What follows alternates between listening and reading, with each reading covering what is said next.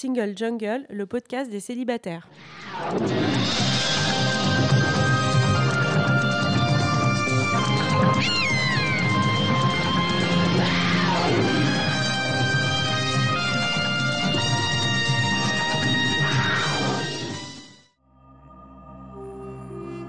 Je suis Louisa Amara et j'ai créé Single Jungle, un podcast dédié aux célibataires. Nous sommes plus de 100 millions dans le monde. En France, l'INSEE estime qu'il y a 41,3% de célibataires, au sens juridique. En effet, les personnes divorcées, dépaxées, séparées, veuves ne sont pas comptées. Nous sommes donc très nombreux et surtout nombreuses. Pourtant, on nous répète que la norme, c'est le couple. Eh bien, ça n'est plus vrai. Dans ce podcast, je reçois des autrices, des auteurs, des expertes du sujet, mais aussi et surtout des célibataires qui nous racontent leur parcours. Ce podcast, c'est le vôtre. Bienvenue Bonjour et bienvenue dans Single Jungle. Dans ce nouvel épisode, je suis avec Johanna Lucen. Bonjour Johanna. Bonjour. On va se présenter, euh, donc je commence. Je suis Louisa Amara, j'ai 42 ans, je viens de fêter mon anniversaire. 42 ans, nullipare, et on va parler d'enfants aujourd'hui. Nullipare, ça veut dire que je n'ai pas encore enfanté, j'ai pas encore eu d'enfant. Et je suis une femme grosse, racisée, d'origine algérienne par mes deux parents, kabyle par mon père. Et ces petits babillements, vous allez les entendre, c'est l'enfant dont nous allons parler euh, de Johanna pour ce livre qui s'appelle Si je veux, mère célibataire par choix. Je te laisse te présenter. Bonjour, je m'appelle Johanna, j'ai Lucène, j'ai 39 ans. Eh bien oui, je suis multipart et j'ai une fille euh, de 18 mois qui s'appelle Farah. Très bien, qui est avec nous. Donc si vous l'entendez, c'est normal. Si on entend peut-être un, chat, c'est normal aussi. Et justement, en fait, ce livre, c'est pour parler de l'arrivée de cet enfant que tu as souhaité ardemment. Donc, mère célibataire par choix, est-ce que tu peux expliquer un peu la démarche du livre et ta démarche en fait personnelle? Donc, mère célibataire par choix, c'est parce que je suis arrivée à un moment de ma vie où j'avais 35 ans, où j'ai eu ce désir d'enfant qui est venu, alors à la fois quelque chose de très rationnel, parce que j'avais l'impression d'être arrivée à quelque chose euh, professionnellement, j'ai mis un peu de temps à bâtir ma carrière, et puis là j'étais arrivée à quelque chose qui m'était en tout cas satisfaisant. Et à côté de ça, je me sentais aussi à l'aise en tant que, en tant que femme, la trentaine, une forme d'assurance que j'avais pas à la vingtaine et une forme de maturité que j'avais peut-être pas non plus à la vingtaine où je me sentais pas du tout prête à l'idée d'avoir un enfant. Et en fait plusieurs fois j'ai dit non. Euh, j'étais en couple avant avec euh, plusieurs hommes et ça m'est arrivé de, que la question de l'enfant se pose. Et plusieurs fois je me suis dit non je suis pas prête. Et je suis contente de m'être écoutée à ce moment-là parce que bah non j'étais effectivement pas prête. Et à ce moment où j'ai eu 35 ans, bah, je me suis dit, je suis prête, ça y est, euh, tout est, tout est un peu en place. À la fois, c'était très rationnel, à la fois, c'était bah, comme, en fait, je crois souvent chez toute personne, en fait, je crois que le désir d'enfant, il est aussi totalement irrationnel et on a un peu du mal à l'expliquer. Donc, il y a quelque chose qui m'échappe un peu là-dedans, ça c'est certain. Mais en tout cas, je me suis dit, il est là et à la fois, il est tripal, à la fois, il est très raisonné. Et qu'est-ce que je fais avec ça? Parce que ma situation était euh, la suivante, c'est que j'étais bah, célibataire à l'étranger, parce que j'étais partie en Allemagne, j'étais à Berlin. Et je me suis dit, euh, qu'est-ce qu'on fait si, si on n'a pas un homme, en fait euh, qu'est-ce Comment on fait? Et ce, ces questionnements, ils sont arrivés à un moment très important, je trouve, dans l'histoire, en vérité, parce que c'est arrivé au moment de MeToo. C'était vraiment l'automne 2017, quand j'ai eu 35 ans. Et euh, l'automne de MeToo, je me suis dit, mais attends, je voyais toutes ces personnes qui parlaient, etc., qui, des femmes et d'autres, hein, qui, disaient plein de choses et qui dénonçaient un système qui nous était défavorable, qui était oppressif je me suis dit, mais en fait, euh, si ce système il nous est défavorable, pourquoi on composerait avec? Pourquoi du coup moi je devrais être dépendante du bon vouloir euh, d'un homme, de son tempo à lui, alors qu'en fait j'ai tout le temps je me suis toujours pliée à des injonctions de temps de, dans ma vie. Pourquoi là, je m'écouterais pas en me disant, mais c'est bon, maintenant c'est moi qui décide en fait, et je vais pas euh, donc attendre qu'un homme vienne me sauver du célibat pour euh, consentir à me faire un enfant et que ça se passe comme ça.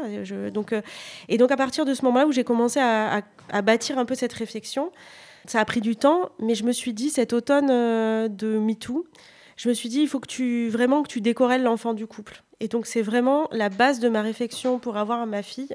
Ça a été ça, c'est de dire je vais décorréler l'enfant du couple. Et je me suis dit, euh, il faut que je, je sais que ça va être long à déconstruire. Et en fait, ce questionnement-là, ça m'a pris un peu plus d'un an. jusqu'au début 2019. Donc ça a mis quand même ouais, un peu plus d'un an pour, pour vraiment me dire il faut que j'en arrive à ça, ou ça soit quelque chose de totalement acquis, totalement naturel. Et je pense que moi-même, qui est pourtant un un passif féministe, militant, de lecture aussi très très ancré. Voilà, je lis beaucoup, je manifeste, je m'informe, etc. Bah, même moi, avec tout ce que j'avais comme bagage, j'ai mis beaucoup de temps à, déconstruire ça. Preuve qu'il y avait vraiment des énormes fondations, en fait. Et ça, ça a été le plus dur. Parce qu'à partir du moment où j'ai décorrélé ça, et j'étais prête et je me suis lancée. D'accord. Sachant qu'on avait aussi à ce moment-là les débuts des débats, enfin, quand je dis les débuts au niveau politique, ça commençait un peu, euh, là je situe pour la, francophonie qui nous écoute, en France, en 2017-2018, là on parle de GPA, on parle de PMA, mais rien n'est vraiment totalement concret signé, on se bat. Faut se rappeler aussi qu'il n'y a pas très longtemps, euh, on a eu plein de manifestations pour empêcher les personnes euh, lesbiennes ou gays simplement de se marier. On est dans un climat où il est très compliqué d'évoquer d'avoir un enfant en dehors d'un couple hétéro, alors qu'il y a toujours eu des enfants de couples gays euh, et lesbiennes, mais là, ça devient un peu plus concret parce qu'on va peut-être légiférer. Et donc, qu'est-ce qu'il en est? J'ai quand même l'impression à la lecture du livre que on est encore sur une espèce de, vide juridique pour une femme célibataire qui voudrait euh, être aidée euh, médicalement pour faire un enfant. Sauf peut-être si elle a des hum, sujets de santé, ça va être compliqué si on prend encore à cette époque-là. Toi, tu fais face à ça ou tu t'étais déjà renseigné, euh, tu savais que ça serait compliqué aussi? Oui, je savais très bien parce que dans la, dans la vie, je suis journaliste, donc évidemment, ces sujets de société, notamment liés au féminisme au fond. Hein. Ce sont ces questions-là. Bah, j'étais euh, sensibilisée à tout ça, donc je connaissais toutes les réticences autour de l'ouverture de la PMA aux, femmes célibataires et aux couples de lesbiennes. Je savais que euh, plein d'autres types de PMA euh, ne passeraient probablement pas, notamment la PMA pour les personnes trans ou la PMA post-mortem, que certaines méthodes seraient évidemment contestées et, et d'ailleurs elles ne sont pas passées comme la méthode ROPA donc qui permet d'utiliser les ovocytes pour les couples de lesbiennes d'une des partenaires euh, pour l'autre, parce que c'est assimilé à une sorte de GPA. Bref, je savais qu'il y aurait des, réticences et des conservatismes et que si la loi passait, elle passerait à minima, ce qui a été le cas. Donc je savais qu'il n'y avait aucun, euh, d'un point de vue juridique, il n'y avait absolument rien qui me permettait de faire ce que je voulais je savais que la seule chose que je pouvais faire, c'était euh, à peu près ce que pouvaient faire les, Françaises dans les années 70 euh, qui voulaient avorter, euh, c'est-à-dire passer par la clandestinité. Donc fatalement, soit par des choses assez dangereuses gratuites, soit par des choses payantes très chères. Et donc, c'est poser la question de est-ce que je vais à l'étranger comme les autres qui vont au Danemark ou en Espagne et qui passent par tout un processus médical mais privé?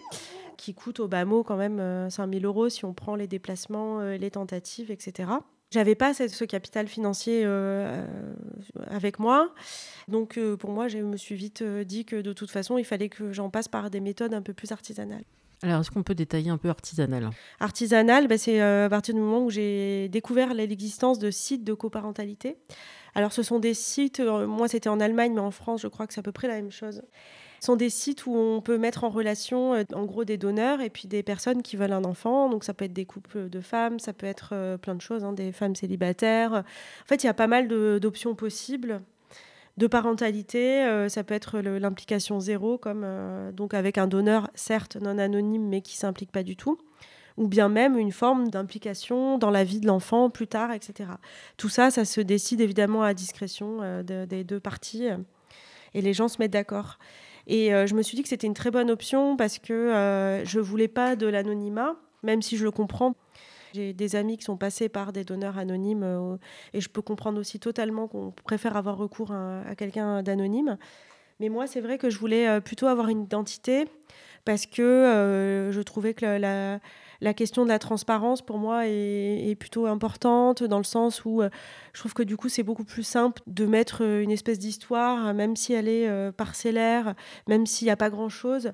Au moins, ça évite des fantasmes sur un, père magique qui serait, je sais pas où. Enfin voilà, là on sait que c'est machin bidule qui à un moment donné a hum, aidé maman à, ce que tu sois là. Et donc du coup, bah, c'est une personne gentille. Et voilà, et voilà son nom, et voilà sa photo. Et au moins, au moins c'est dit quoi. Et il n'y a pas de fantasme pendant des années sur les origines. Quand j'ai regardé la, banque Cryos, qui est la plus grande banque de sperme, au moins en Europe, j'ai regardé les profils des donneurs. En fait, il y avait des, photos d'eux enfants. Et chaque donneur euh, donnait aussi une, sorte de lettre en expliquant pourquoi il donnait son sperme. Et en fait, il y avait souvent des gens qui disaient qu'ils avaient été confrontés à quelqu'un de proche, alors ça pouvait être leur meilleur ami ou des gens voilà, autour d'eux, qui, euh, par exemple, ne connaissaient pas leurs parents biologiques et qui en avaient beaucoup souffert. Et euh, donc c'est pour ça qu'ils voulaient donner leur sperme de manière non anonyme. On connaît tous les histoires de, gens qui ont cherché leurs origines et qui en ont souffert. Et euh, moi, je voulais pas que mon enfant ait ce genre de, de, questionnement. J'ai réglé comme ça cette question-là, mais encore une fois, je sais que tout le monde ne pense pas comme moi et je respecte tout à fait les personnes qui pensent différemment et qui ont plein d'arguments aussi pour euh, pencher en faveur de l'anonymat. Voilà, mais en tout cas, donc je me suis penchée sur l'existence de ces sites et je, suis tombée sur un donneur bah, qui, euh, était euh, prêt à, faire une implication minimale, c'est-à-dire euh, uniquement son nom. Et c'est tout, et vraiment avec un prélèvement qui n'implique aucune relation sexuelle, je précise, c'est très important. On sait très important parce qu'il y a aussi euh, dans ce genre de site euh, des hommes qui prétendent euh, aider des femmes à avoir des enfants et qui en fait essayent de leur soutirer donc des relations sexuelles. Donc à ce niveau-là, on peut carrément appeler ça du viol. Hein. Et ça existe. J'en ai j'ai entendu des, des, témoignages de femmes là-dessus. Donc c'est important de dire que il faut parler de, des modalités et que si on n'est pas du tout prêt à faire à ça, en fait, il faut pas le faire du tout. Et euh, moi, j'étais absolument pas prête euh, et j'avais aucunement envie de passer par des relations sexuelles pour faire ça. Donc, euh, ça s'est fait de manière très classique avec une insémination à la pipette avec quelqu'un qui avait recueilli son sperme quelques minutes avant dans une pièce séparée, qui l'avait mis dans une pipette. Et puis ensuite, je me suis injecté le sperme et j'ai attendu une demi-heure allongée en espérant que ça marche, quoi. Donc voilà, ça s'est fait comme ça, de manière assez simple, en vérité, comme quand on a des relations sexuelles, et que, sauf que là, c'était une manière un peu plus, peut-être un peu moins incarnée, mais euh, donc euh, je l'ai fait comme ça. Peut-être on va le préciser euh, maintenant. Lorsqu'on fait ce type d'insémination, je suppose, on vérifie que la personne a pu faire ses tests VIH, MST avant pour éliminer ce risque-là. Bien sûr. Moi, mon donneur m'avait donné des certificats médicaux qui attestaient de sa bonne santé. Les choses sont un peu plus simples aujourd'hui parce qu'il existe des autotests VIH, notamment en pharmacie. Donc, euh, c'est quand même relativement simple de s'en procurer et de s'en faire, alors qu'avant, il fallait quand même une, certaine, démarche qui était un peu longue et qui prenait au moins une semaine entre les résultats, la prise de sang, etc. Les choses ont changé euh, et se sont simplifiées. Évidemment, euh, tout ça reste à la charge de la personne euh, qui veut se faire inséminer, c'est quand même aussi important de le dire. Mais en tout cas, c'est possible et donc ça permet d'être un peu plus sereine aussi si on passe par des choses qui sont moins médicalement un peu moins marquées. Après, aujourd'hui, le contexte a changé puisque la PMA est ouverte aux femmes célibataires et aux couples de lesbiennes. Donc ça rend les choses un peu plus simples. Mais aujourd'hui, on a quand même que une grossesse depuis le vote de la loi qui est enclenchée contrairement à ce qu'avait promis Olivier Véran, il avait promis des tas de bébés PMA au printemps 2022, ce qui est absolument pas le cas. Il n'y a pas l'once d'un bébé PMA, il y a une grossesse. Il n'y a pas du tout de budget. Les centres sont débordés. Ils ont tendance à hiérarchiser les demandes euh, pour euh, tout le monde. Donc en fait, ils font passer les couples hétéros en premier, puis les, les couples de lesbiennes et après les femmes solo. Donc, euh, globalement, euh, c'est quand même compliqué. Voilà. Donc, euh, bien sûr que là, la loi a changé, mais mais il y a encore des gens qui se disent qu'ils vont pas attendre deux ans, parce que parfois ils n'ont pas le temps. Cette question du temps, elle est vraiment stratégique pour les femmes. En tout cas, c'est comme ça qu'on nous éduque en nous disant qu'il va falloir réfléchir assez rapidement à si on veut des enfants, pas attendre trop tard parce que ça sera plus compliqué. Euh, chose que les hommes, encore une fois, là on est dans un schéma euh, hétéro, mais je suppose que des hommes gays pourraient imaginer avoir encore des qui fonctionnent, euh, encore que c'est expliqué aussi dans le livre qu'il y a un, souci aussi de ce côté-là, ils sont en train de perdre en, en, capacité de reproduction aussi. Mais pour les femmes, et c'est ça qui est intéressant je trouve dans le livre, c'est que toi tu décides de sortir entre guillemets de la matrice de il faut que j'attende de rencontrer quelqu'un avec lequel je vais avoir des sentiments, lui aussi, et que peut-être au bout de deux ans, on pourra lancer une réflexion commune s'il est d'accord. Là, on a beaucoup de paramètres hasardeux. Hein. Tu t'es dit, mais je sors de ça. J'ai fait ça longtemps, je sors de ça, je prends ma vie en main et je veux faire ce projet seul. C'est vraiment ce côté euh, viscéral de, de l'envie d'enfant qui déclenche tout ça, cette envie de sortir de la matrice? Oui, et je pense quand même aussi mon bagage féministe m'a donné quand même des, des clés pour penser que en fait euh, je pouvais m'écouter, que mon rapport au temps n'était pas moins important que, que celui d'un homme, et de me dire que du coup c'était possible et qu'on pouvait peut-être penser d'autres modèles. C'est certainement vrai que le féminisme m'a donné le goût des chemins de traverse et des, manières d'être euh, un peu euh, à contre-courant, ou en tout cas, voilà, enfin, ça m'a vraiment aidé. Donc, effectivement, la question du temps, elle est cruciale parce qu'on passe nos vies en tant que femmes à, à être victimes du temps puisque bah, en vérité, alors déjà on est toujours trop jeune, trop vieille pour plein de trucs. Même pour faire un enfant, si vous faites un enfant à 20 ans, on va vous juger monstrueusement. Les filles qui ont 20 ans et qui font des enfants, on leur, euh, on leur dit mais attendez, vous êtes beaucoup trop jeune. Mais qu'est-ce que vous en savez qu'elle est trop jeune, pas mûre euh, C'est pas vrai en fait. En vérité, on nous fait croire qu'il faudrait faire un enfant entre 30 et 35 ans. En vérité, on peut faire un enfant entre 20 et 45 ans. Mmh en gros, et même on pourrait faire un peu avant, mais je veux dire, euh, si je prends même 18 ans, disons, prenons la majorité, pour faire un enfant entre 18 et 45 ans, et pas entre 30 et 35. Il faut arrêter avec ça. Donc on nous donne une fenêtre de tir qui est extrêmement réduite, c'est-à-dire qu'en gros, entre 30 et 35, si on ne s'est pas en couplé, c'est la fin du monde parce qu'on a raté le coche. Et ça, bah, je suis désolée, on n'est pas euh, à la gare de Lyon avec des trains qui partent euh, dans la vie. Moi, j'ai le droit aussi de dire que c'est pas mon tempo, mon envie. Et donc, je suis très contente d'avoir attendu dans les années où on m'a dit Ah, t'es en couple, qu'est-ce que t'attends euh, Fais un enfant maintenant, etc. Je dis, ben non, moi, je voudrais faire une carrière. Et en fait, jusqu'à preuve du contraire, euh, ça va être compliqué si j'ai un enfant. C'est quand même une réalité à prendre en compte. Donc, en fait, euh, il ne faut pas faire semblant que ça n'existe pas, parce que c'est vrai. Donc la question du temps, elle est cruciale. On a vraiment l'impression que les, hommes, quand même, nous mettent une date de péremption en permanence comme je raconte dans le livre, mais sur euh, le fondateur de OkCupid, qui est une, application de rencontre, mais qui, pense que, ben, en fait, à partir de 25 ans, euh, une femme est trop vieille sur l'application. En vérité, on a même l'impression qu'à partir de 20 ans, on commence à déjà être en, en voie de péremption, en date de consommation rapide, quoi. Ne parlons même pas quand on arrive à la cinquantaine et qu'on nous explique que c'est la fin du monde et que c'est la fin de tout. Tout ça est ignoble, tout ça est injuste, tout ça est dégueulasse. Enfin, je vois pas pourquoi on se plierait à ce système qui est, qui est un système macho. Alors avec en face des hommes dont on ne parle jamais de l'absence de... Enfin, les hommes n'ont pas des spermatozoïdes jusqu'à 70 ans, il hein, faut le dire aussi, ils ont une fertilité qui baisse. Mmh faut arrêter d'encenser euh, les, les, hommes qui ont des enfants tard euh, comme si c'était. Euh... Yves Montand, Anthony ouais. et ainsi de suite. Voilà. C'est peut-être pas une bonne nouvelle d'avoir un enfant à 65, 70, 80. Bah déjà, va-t-il le voir grandir? Va-t-il le voir grandir? S'en occupe-t-il seulement? Ça, c'est encore une question. Cela dit, on peut se la poser à tout âge, mais enfin, quand même. Mais voilà, il y a, y, y a plein de trucs où on se dit, mais pourquoi ce rapport au temps me serait en permanence défavorable? Je crois que la question, une des grandes questions du féminisme, est justement de se réapproprier le, le temps, quel qu'il soit. C'est-à-dire aussi sa jeunesse, euh, son adolescence. Euh, euh, lutter contre la sexualisation, c'est aussi lutter sur un rapport au temps, un rapport à son âge, ce qu'on fait à son âge. Et dans tous les âges de la vie, ça se vérifie qu'en fait, il faut qu'on soit maîtresse du temps.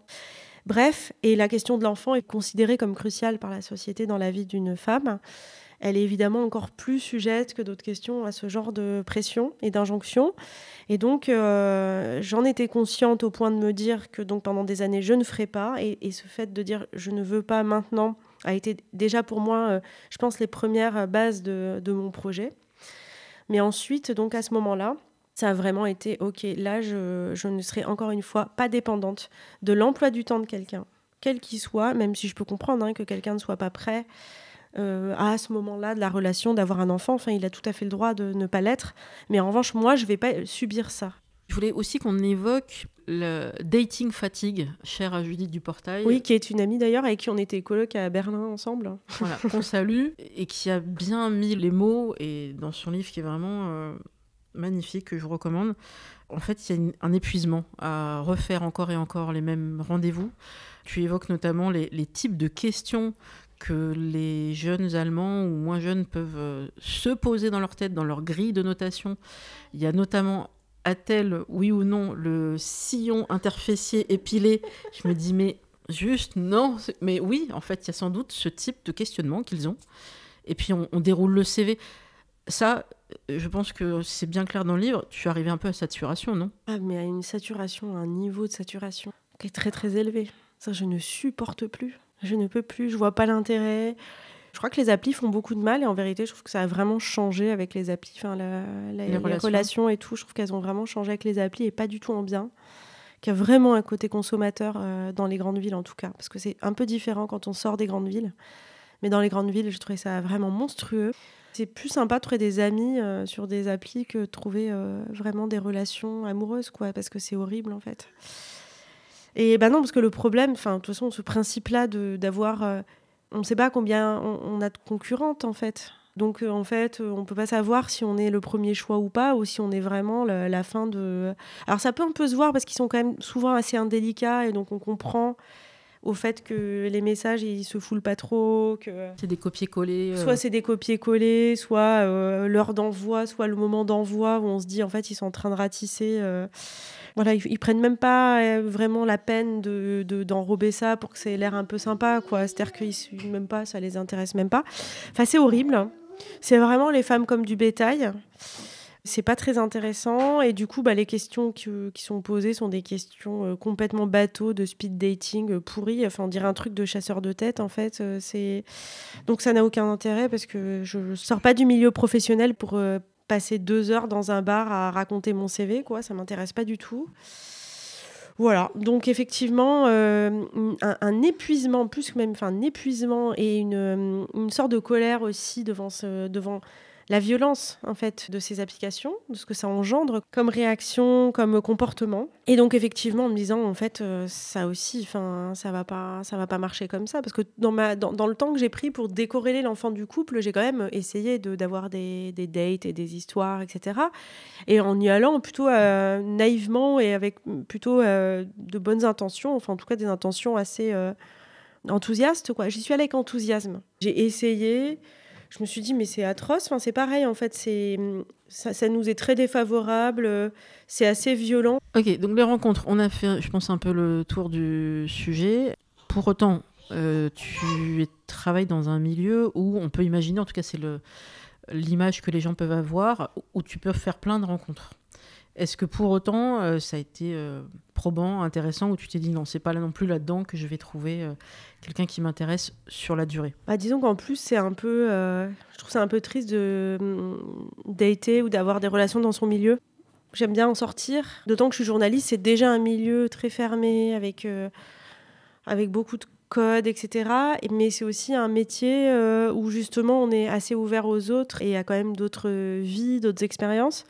Et donc, du coup, bien sûr, on ne choisit pas toujours. Hein. Évidemment, on, tombe d'abord sur des personnes et on, les aime et voilà.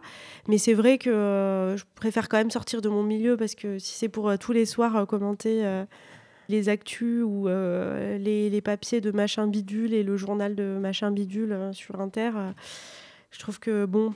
C'est un peu dommage, quoi. J'aime bien plus sortir. Enfin, j'ai plutôt eu des histoires avec des gens qui n'étaient pas dans mon milieu, pour le coup.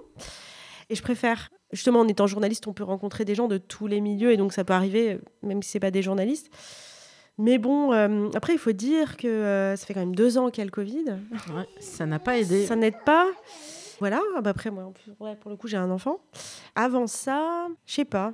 C'était pas forcément euh, facile de rencontrer autrement des gens. Je...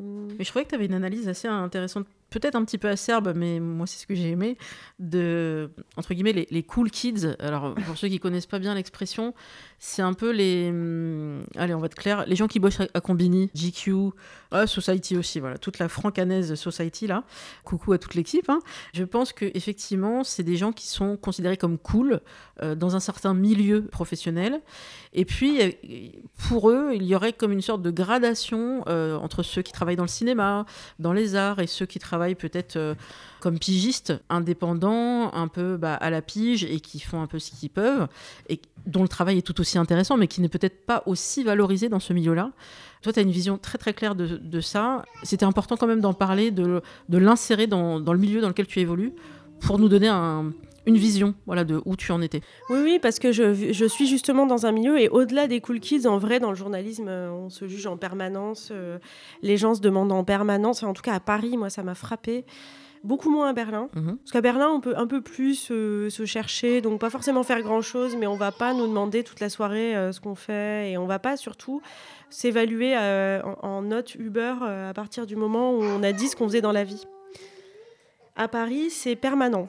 Vous allez dans n'importe quelle soirée, vous allez vraiment avoir l'impression d'avoir une espèce de nombre d'étoiles au-dessus de la tête euh, qui vont flotter autour de vous euh, à partir du moment où vous avez détaillé euh, votre activité. Ce que je trouve assez regrettable, c'est quelque chose de très lié à cette ville. Hein. C'est peut-être d'autres villes aussi qui sont comme ça. Hein. Peut-être que New York est comme ça, probablement d'ailleurs. Mais en tout cas, Berlin n'était pas. D'accord. Donc j'en suis un peu sortie. Et j'ai compris que, que, du coup, c'était quelque chose de très particulier à ma ville d'origine et que, et que du coup, je pouvais essayer de, sortir de ce schéma-là. Et sortir aussi de mon milieu qui était un milieu euh, assez normatif, euh, avec des codes assez euh, très élaborés que je trouve assez c'est horrible en fait donc je suis tant qu'à tant qu'à sortir d'un schéma autant de sortir d'à peu près tous quoi comme ça comme ça on sera un peu tranquille Très bien. Donc justement, euh, pour ceux qui se poseraient la question, j'en ai parlé assez régulièrement dans certains épisodes, on a plusieurs transfuges de classe en fait dans certains des épisodes, euh, notamment Flo de Mise à Mal. Mais on sait que dans le journalisme, et après on arrêtera sur cette parenthèse pro, mais on peut avoir des gens qui sont pas du tout d'un milieu populaire à la base, qui sont peut-être des gens qui ont eu des facilités euh, de par leurs parents et autres. Et donc, oui, peut-être qu'on n'a pas forcément envie de se dire, tiens, lui, ça pourrait être quelqu'un qui m'intéresserait amoureusement et je pourrais construire quelque chose avec lui parce que est-ce qu'on a les mêmes valeurs? Je pense que tout part de là. Euh, après, c'est mon point de vue, hein, je ne sais pas si tu partages, mais comment on peut imaginer euh, construire quelque chose avec quelqu'un qui a des valeurs totalement opposées? Et nous sommes à quelques jours des élections, donc posez-vous la question. Avec des valeurs complètement opposées? Ah bah à tout niveau, euh, sur le féminisme, sur euh, le partage des tâches, sur euh, bah tiens, est-ce que tu vas m'aider à participer aux, frais de contraception? Non, mais ça c'est une question absolument cruciale et qui fait que je chéris mon célibat parce que c'est très difficile d'y répondre. J'ai eu beaucoup d'expériences dans ma vie avec pas mal de, de petits amis longtemps et aussi beaucoup d'expériences éphémères un seul m'a proposé de partager une contraception et c'était une pile du lendemain qui était chère parce qu'en Allemagne elle est chère et pas du tout comme en France où euh, c'est 8 euh, euros. Euh, un regard réprobateur du pharmacien parfois. Oui. Ça va avec. Mais en tout cas, c'est beaucoup moins cher. En Allemagne, c'était très cher. Hein. C'était l'ordre de 60 euros. Enfin, c'était un hors de ah oui, c'est énorme. Et il avait proposé de payer même. C'est la seule fois dans ma vie et j'ai quand même une vie sexuelle qui a commencé relativement tôt. Enfin, on peut dire que j'ai une bonne, ouais, bonne vingtaine d'années euh, déjà d'expérience. Voilà, une seule fois. Donc je laisse imaginer le nombre d'années où j'ai payé, euh, moi, des, des choses, hein, mais ça fait beaucoup, beaucoup d'argent. Donc il y a tout ça, mais en fait, de manière générale, partage des tâches, etc. En fait, justement, en étant mère célibataire par choix, euh, je me rends compte à quel point je ne serais absolument pas prête à revenir en arrière. Mmh Maintenant que bah, je me dis, attends, on se débrouille très bien toute seule, d'une part. D'autre part, la charge mentale, quand elle implique moi-même et mon enfant, ça va. Parce que c'est évidemment du boulot, un enfant, hein, je ne vais pas dire le contraire. Mais par contre, euh, ça se gère. C'est faisable. Hein. Ce qui est difficile, c'est quand vous avez des choses qui est pour quelqu'un qui pourrait le faire lui-même et qui ne le fait pas et que ça vous tombe dessus en plus du reste. C'est ça, la charge mentale. C'est quand vous avez à gérer vous, euh, là, il y a eu un, sondage, enfin, c'est Doctolib qui a sorti des chiffres, comme quoi il y avait quoi 75% quasiment des rendez-vous pris dans la petite enfance, c'est les mères, qui, des femmes qui le font. Et c'est pas toutes des mères célibataires, on est d'accord Non, non. Ouais, loin de là. Non, non. Donc voilà, je veux dire, euh, à un moment donné, il faut quand même se poser des questions sur, euh, sur tout ça. Et donc, je n'ai pas envie de revenir en arrière, je n'ai pas envie de faire les concessions que j'ai pu faire avant. Et donc, du coup, ça, c'est mes valeurs. Après, évidemment, sur les, des questions politiques, etc., c'est évident hein, euh, que je vais certainement pas avoir euh, une relation avec quelqu'un qui est, partisan d'Éric Zemmour. En revanche, pour ces questions-là, c'est là où je vois que je m'endurcis un peu dans mon célibat, dans le sens où, encore une fois, je suis plus capable de faire ce que j'ai pu faire avant, de me dire bon, c'est pas, pas grave. Et c'est pour ça que je suis de plus en plus euh, partisane des choses séparées, de vivre séparément. De, Et dans ma réflexion décorréler l'enfant du couple, je m'étais dit, mais si jamais je tombe euh, amoureuse de quelqu'un qui ne veut pas d'enfant, mhm. pourquoi moi je devrais sacrifier euh, le fait de faire un enfant pour une personne qui ne veut pas d'enfant mhm. Et donc je me suis dit ça, je me suis dit mais en vérité je pourrais très bien rencontrer euh, quelqu'un, quelqu'une qui me dit bah, moi je veux pas d'enfant dans ma vie. Je me dirais bah, c'est pas grave, moi j'ai un enfant et puis voilà, ça n'empêche pas qu'on peut vivre une histoire. Et en fait il y a plein de gens aujourd'hui qui s'interdisent de vivre des choses parce que justement il y a ces blocages là de il ne veut pas d'enfant. J'ai une amie qui est dans cette situation avec un elle est avec quelqu'un plus âgé qui a déjà un enfant et il en veut pas de deuxième et puis bah en fait elle est coincée et bah, pour elle, c'est difficile de se dire qu'elle va faire un enfant seule parce qu'elle me dit c'est dur et tout, et je peux comprendre que ça effraie. Moi, je ne supporterai pas l'idée du sacrifice, en fait. Et je crois que, alors là, c'est peut-être le truc où je me dis, je suis, c'est vraiment mes, mes, années de féminisme, mais je me dis non, non, mais là, il y en a ras-le-bol en fait, euh, c'est bon. Enfin, on va pas.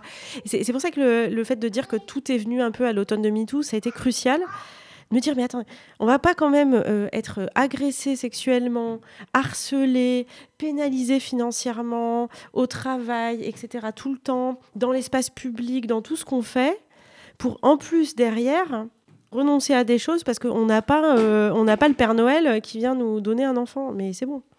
Ça, c'est hors de question, en fait ça ne passe plus. Et je pense que moi, je dis ça, j'ai 39 ans, je commence à être une génération un peu au-dessus, mais je sais qu'il y a plein de femmes qui ont la vingtaine, qui pensent exactement comme moi, et qui veulent plus, en fait, euh, qui, qui seront absolument pas prêtes à ça. Et par ailleurs, qui auront une réflexion beaucoup plus libre, enfin moi je trouve en tout cas, sur ces questions-là, ce qui implique également la question de ne pas vouloir d'enfants. Parce que moi je trouve que mon livre, il est aussi quelque part un plaidoyer pour ne pas avoir d'enfants même s'il raconte tout l'inverse. En tout cas, il est totalement dans le mouvement Child Tree. Quand je vois ma nièce euh, qui a 22 ans euh, qui me dit euh, je veux pas d'enfant, eh ben, je me dis c'est extraordinaire. Moi, je pense qu'à 22 ans, j'aurais pas une copine m'aurait formulé un truc pareil. Et je pense qu'il y a quelque chose dans, dans des générations un peu plus biberonnées aussi au féminisme, etc. Il y a plein de choses où c'est affirmé. Une génération qui aura probablement accès à la congélation des ovocytes beaucoup plus que nous, et donc, ça sera aussi une possibilité. Et j'ai beaucoup d'espoir justement sur cette reprise en main du temps. Être maîtresse des horloges, être maîtresse de notre corps, encore une fois, c'est le principe de base du féminisme, qu'il parle de l'avortement ou de ça. Et donc de décider si on le fait ou pas, comment, euh, dans quelles conditions, aussi redéfinition totale de, de ce qu'est euh, le couple hétérosexuel, euh, comme si c'était l'alpha et l'oméga de tout et que ça allait nous sauver la vie. Et il est bien évident que ça ne nous sauve pas la vie. Bien au contraire, on peut dire. Alors, pour les lectrices et lecteurs qui s'intéresseraient et hum, qui aiment les livres, parce que dans Single Jungle, on adore les livres, on est beaucoup atteint de tsundoku. On achète des livres plus qu'on ne peut en lire humainement dans une vie.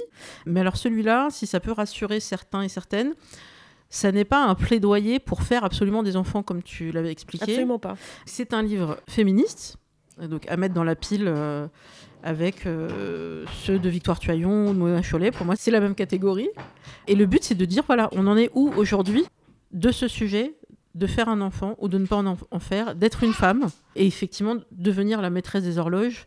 Tu évoques aussi, euh, alors moi c'est une information qui m'était complètement, j'avais pas vu passer, où c'était Google et Facebook, peut-être Google, qui avait proposé de payer la congélation des ovocytes des salariés parce que ça coûte un bras en fait de faire ça. C'est plusieurs milliers de dollars sans doute. Mais il y avait eu un tollé en France. Est-ce que tu peux nous expliquer un peu euh, pourquoi les gens n'étaient pas euh, du tout d'accord? Bah, Ils n'étaient pas contents parce qu'ils disaient Ah ben voilà, euh, on a quand même la Silicon Valley qui s'occupe de vos utérus, vous vous rendez compte donc là, d'un coup, on avait beaucoup de féministes qui s'intéressaient aux gens qui s'intéressaient à nos utérus pour nous expliquer que c'était pas bien du tout, qu'il fallait absolument pas euh, les laisser faire, parce que ça voulait dire que du coup, ils avaient une main mise sur nos ventres et sur la manière dont on, à quel moment on allait faire des enfants.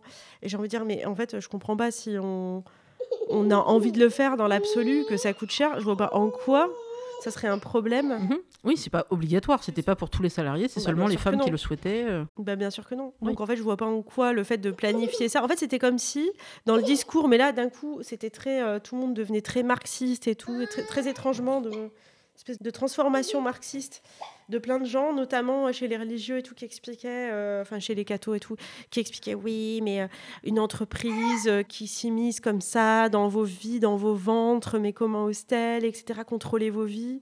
Je veux dire, parce que vous, l'Église, vous contrôlez jamais les vies des gens. ça m'amuse beaucoup d'entendre ça parce que j'ai bien connu l'Église catholique donc dans mes dans ma vie. Donc, oui, c'est évoqué dans le livre aussi. C'est évoqué dans le livre, donc ça me fait toujours rigoler quand ils ont ce genre d'arguments. Mais en vérité, euh, effectivement, enfin, c'est une possibilité qui existe et qui a été donnée à un moment donné. On peut, on peut trouver dommage que ce soit pas l'État euh, qui ne propose pas ça euh, de manière beaucoup plus simple, mais on est aux États-Unis. Hein. L'État, en termes de santé, il fait rien. Hein. Et c'est un vrai problème. mais heureusement, en France, on n'en est pas là. Donc, pas encore. Donc, ça va. Donc, voilà. Donc, je pense que effectivement euh, tous ces questionnements-là, mais on voit à quel point euh, ça les embête en fait. Euh, à partir du moment où on dit qu'on veut une espèce de, contrôle de ça, ça devient terrible. Et alors, quand il y a eu les débats sur l'ouverture de la PMA, notamment pour les, femmes célibataires, mais alors, ils étaient tous là, mais PMA sans père, ça c'était tous les mouvements conservateurs catholiques qui étaient vent debout et tout. Et c'était toujours euh, sans homme, sans homme, sans père. J'ai envie de dire, bah non, c'est pas sans homme, puisqu'il y a quand même une contribution masculine, on peut pas la nier, n'est-ce pas? En revanche, ça veut dire seul. Oui. Arrêtez en fait de fermer les yeux quand il y a des mères célibataires, euh, qui est un quart des foyers en France qui sont des, des familles monoparentales avec genre 85% euh, c'est des, des femmes. Hein. Mhm. Arrêtez de fermer les yeux là-dessus et quand on vous dit qu'on veut faire un enfant seul, nous expliquer que c'est pas bien parce qu'on fait sans père. Si le sujet vous intéresse, intéressez-vous au paiement des pensions alimentaires, qui est un vrai problème hein, et dont vous n'avez rien à faire, ou à l'allongement du congé paternité dont vous n'avez rien à faire la plupart du temps et la plupart de l'année. Et ces sujets-là vous intéressent uniquement quand on vous dit qu'on veut faire un enfant seul. Politiquement, ça dit beaucoup de choses, tout ça.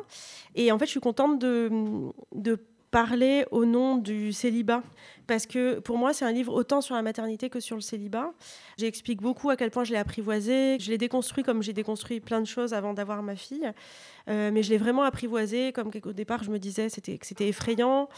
Et plus le temps passe là, plus vraiment je l'aime. Je le trouve plein, ce célibat. Je le trouve euh, très beau. Et j'ai arrêté de me dire que c'était une demi-vie, quoi. Enfin, je veux dire, euh, maintenant, euh, je n'ai absolument plus ce truc-là de me dire que, que j'ai raté quelque chose je me dis que j'ai une vie euh, totalement pleine, riche, euh, belle, etc. Et qu'il y, a, vraiment quelque chose de très beau dans le célibat et que c'est pas un état transitoire en attendant mieux. Et donc vraiment être mère célibataire, ça veut pas dire forcément un homme m'a abandonnée et donc je suis toute seule. Ça veut dire être mère et célibataire en même temps. Ce qui est vraiment ma vie. Je crois que tu parles même du voyage, euh, le fait d'appréhender un voyage seul, que c'est pas du tout évident, qu'on nous fait croire qu'on peut pas le faire. Et pourtant, les, statistiques, euh, je vous les remettrai en note de bas d'épisode, les personnes qui voyagent le plus seules sont des femmes. Et elles se font pas toutes trucider, etc. Bon, alors, je dis pas qu'il n'y a pas de danger, mais on peut voyager seul et aimer ça. Euh, je vous renvoie vers Marie-Albert qui en parle beaucoup dans Sologamy et aussi dans son autre podcast. Donc vraiment, et Lucie Azema qui a écrit aussi sur les voyages. Absolument. Donc c'est vrai que hum, la femme qui voyage seule, elle interroge, euh, elle pose question. Et c'est, je pense, un des buts à atteindre quand on devient célibataire. Il y a des petits paliers comme ça. Absolument. Euh, Nadia Dam, elle parlait aussi euh, dans son livre Comment ne pas devenir une fille à chat. Profiter d'un dîner seul, mais vraiment et pleinement. Et apprécier ce qu'on mange, ne pas se cacher derrière un livre ou un téléphone portable. Et soutenir le regard du restaurateur éventuellement ou des voisins pour euh, nous inscrire dans l'espace public aussi. On a le droit, en tant que célibataire, de profiter des mêmes mets, des mêmes euh, activités. Absolument.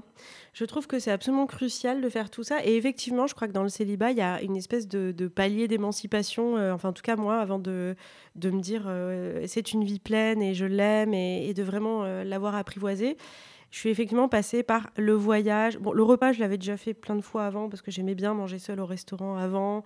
Euh, en plus, j'adore manger tout simplement. Donc, en fait, j'ai jamais eu aucun problème à faire ça. Et, pareil, j'ai toujours aussi beaucoup aimé aller au cinéma, au concert seul, etc. Donc, en fait, tout ça, je peux le faire. Théâtre. Mais effectivement, le voyage dans l'idée euh, d'un début, d'une fin, d'un temps, d'une translation, ça implique beaucoup d'autres choses que juste aller au théâtre ou au cinéma. Et du coup, c'est vrai que ça a été un vrai badge, à un moment donné, euh, dans une vraie étape quoi, euh, dans, le célibat, et, qui fait qu'effectivement, on se dit, mais c'est oh là là, c'est assez libérateur. Et ça fait qu'après, on se dit que parfois on était en couple pour des mauvaises raisons. Ce qui ne veut pas dire que je ne veux pas incriminer mes ex non plus. Hein. Mais je pense qu'on est aussi en couple pour des mauvaises raisons en termes de d'insécurité. Et en fait, ça vient pallier des choses, des injonctions, des choses. On, on se complaît comme ça dans un système, mais qui est pas bon du tout et qui est pas forcément ce dont on a besoin. Et du coup, quand on apprend après à le vivre euh, seul, on sait que du coup, on, le vivra forcément autrement après si on le vit avec quelqu'un. Je voulais juste qu'on reparle de l'accueil du livre. Comment ça s'est passé jusqu'à présent? Très bien. J'avais un peu peur des réactions euh, très négatives de conservateurs, de fachos. Euh, voilà. Donc j'avais vraiment peur de ça. Ça a été. Le premier reproche et argument, c'est l'égoïsme. On taxe d'égoïsme. enfin, à chaque fois qu'une femme dit qu'elle veut un truc, en fait, elle est égoïste, de toute façon. Hein. Donc, euh, comme ça, c'est réglé. Mais je m'y attendais. En fait, je, savais à peu près quels seraient leurs arguments, puisque je les connais. Je pense que des années de féminisme et de travailler dans un journal en étant un peu exposée, ça m'a un peu tanné le cuir. Donc, en fait, je m'en fous un peu. J'ai pas regardé les commentaires. Euh, j'ai fait une vidéo pour Brut qui a été quand même beaucoup vue. J'ai pas du tout regardé les commentaires parce qu'il y en avait des horribles. Hein. Je le sais. J'ai des gens qui regardaient pour moi qui étaient catastrophés. Mais moi, je me suis dit non. si je commence à regarder ça, euh, ça sert à rien. Je vais me faire du mal pour rien. À quoi ça sert C'est des abrutis. Euh, ils m'intéressent pas. J'ai pas envie de débattre avec eux, quoi. Donc globalement, il a été très bon. Là, je parle du négatif pour l'évacuer parce que du coup, ça a été à la fois, oui, je pense plein de gens qui se disent mais n'importe quoi, elle fait un enfant sans père, c'est honteux, euh, quelle sale égoïste, euh, et c'est que moi, moi, moi, je, je, je, euh, et le bien de, le bien-être de l'enfant, elle y pense pas. J'ai envie de dire ah oui parce que vous croyez que les couples hétérosexuels comme ça, ils pensent en permanence au bien-être de l'enfant quand ils font un enfant, ben, vous êtes bien naïf. Hein. C'est vrai qu'on ne pose pas toutes ces questions à jamais. Un, couple hétéro. Euh. Sauf s'il veut adopter ou qu'il est en, PMA. Là, des questions peuvent arriver qui peuvent être des questions très intrusives, euh, Absolument. indiscrètes. Si, sur l'adoption, on voit ça, justement. Les, les couples hétéros ne sont pas exemptés de ce genre de questionnement, mais quand ils ne sont pas dans le schéma biologique, en fait, classique. Et là, ils peuvent se retrouver effectivement à devoir euh, expliquer un projet parental et tout. Après, moi, je trouve ça très sain d'expliquer un projet parental et de se On devrait tous se demander pourquoi on fait des enfants. Mais pas que nous. Et les autres, ils le font pas tellement, enfin, ils le font pas systématiquement, loin de là, alors que nous, on le fait systématiquement. Deux femmes qui font un enfant, elles se posent la question. Deux hommes qui font un enfant, ils se posent la question. Enfin, je veux dire, et moi, en faisant un enfant seul, je me pose la question de pourquoi, comment, en quoi je réagis à des injonctions ou pas. Et c'est pour ça que j'ai arrivé à trier, euh, je suis arrivée à trier en me disant, il y a un peu d'irrationnel et il y a beaucoup de rationnel. Parce qu'au fond, pour être honnête, oui, et je me dis peut-être aussi que je me plie à quelque chose de socialement euh, qui reste un peu dans les clous, parce que malgré tout, j'ai un enfant. Et par exemple, je n'exclus pas ça, c'est peut-être euh, peut-être que je suis pas déconstruite au point 2, mais en même temps, viscéralement, j'aime les enfants, j'aime ma fille profondément, je suis hyper heureuse qu'elle soit là. Enfin, je me rends compte que j'ai pris la bonne décision. Je prétends pas du tout représenter les mères célibataires dans leur ensemble. En fait, je prétends raconter euh, mon histoire, etc., sans omettre les difficultés qu'elles peuvent rencontrer. En fait, si ça peut juste leur permettre de se dire que c'est très beau euh, d'être mère célibataire et que ça soit pas forcément un stigmate et que ça soit pas forcément quelque chose qu'elles vivent négativement, je me dis ça a peut-être aussi euh, une utilité. Et quand je parle à des femmes qui sont euh, mères célibataires, euh, mais un peu plus subies, ou en tout cas avec un père très peu présent, mhm. elles sont souvent totalement en adéquation avec ma démarche. C'est-à-dire qu'elles me disent Ah bah oui, je te comprends. Parfois, être ce que tu es ou être avec un type, c'est pareil. C'est pas le cas évidemment de tout le monde, mais voilà. Mais en tout cas, c'est possible. Donc moi, je trouve que l'accueil, en fait, il est même très bon parce que je m'attendais pas à ça. Et je pense qu'il vient toucher, euh, bon forcément on est à quelques mois de, du vote de la loi aussi, de l'ouverture de la PMA, mais je, pense qu'il vient toucher quand même quelque chose dans la société qui, qui se joue. Je pense qu'on a atteint ses limites. Merci à Farah pour son accueil et sa patience. Merci, Johanna. Vous pouvez retrouver le livre euh, disponible dans toutes les librairies. Euh, donc si je veux, Mère célibataire par choix chez Grasset. Merci et à très bientôt. Vous pouvez retrouver Single Jungle sur toutes les euh, plateformes de podcast, Spotify, Deezer, euh, etc. Euh, n'hésitez pas à mettre un pouce là où vous pouvez. Si vous êtes sur iTunes, vous allez sur iTunes, vous mettez des étoiles. Et vous pouvez mettre des commentaires et bien sûr partager sur les réseaux sociaux. Sur Instagram, c'est Single Jungle Podcast et sur Twitter, single-du-8 jungle. Merci et à très bientôt.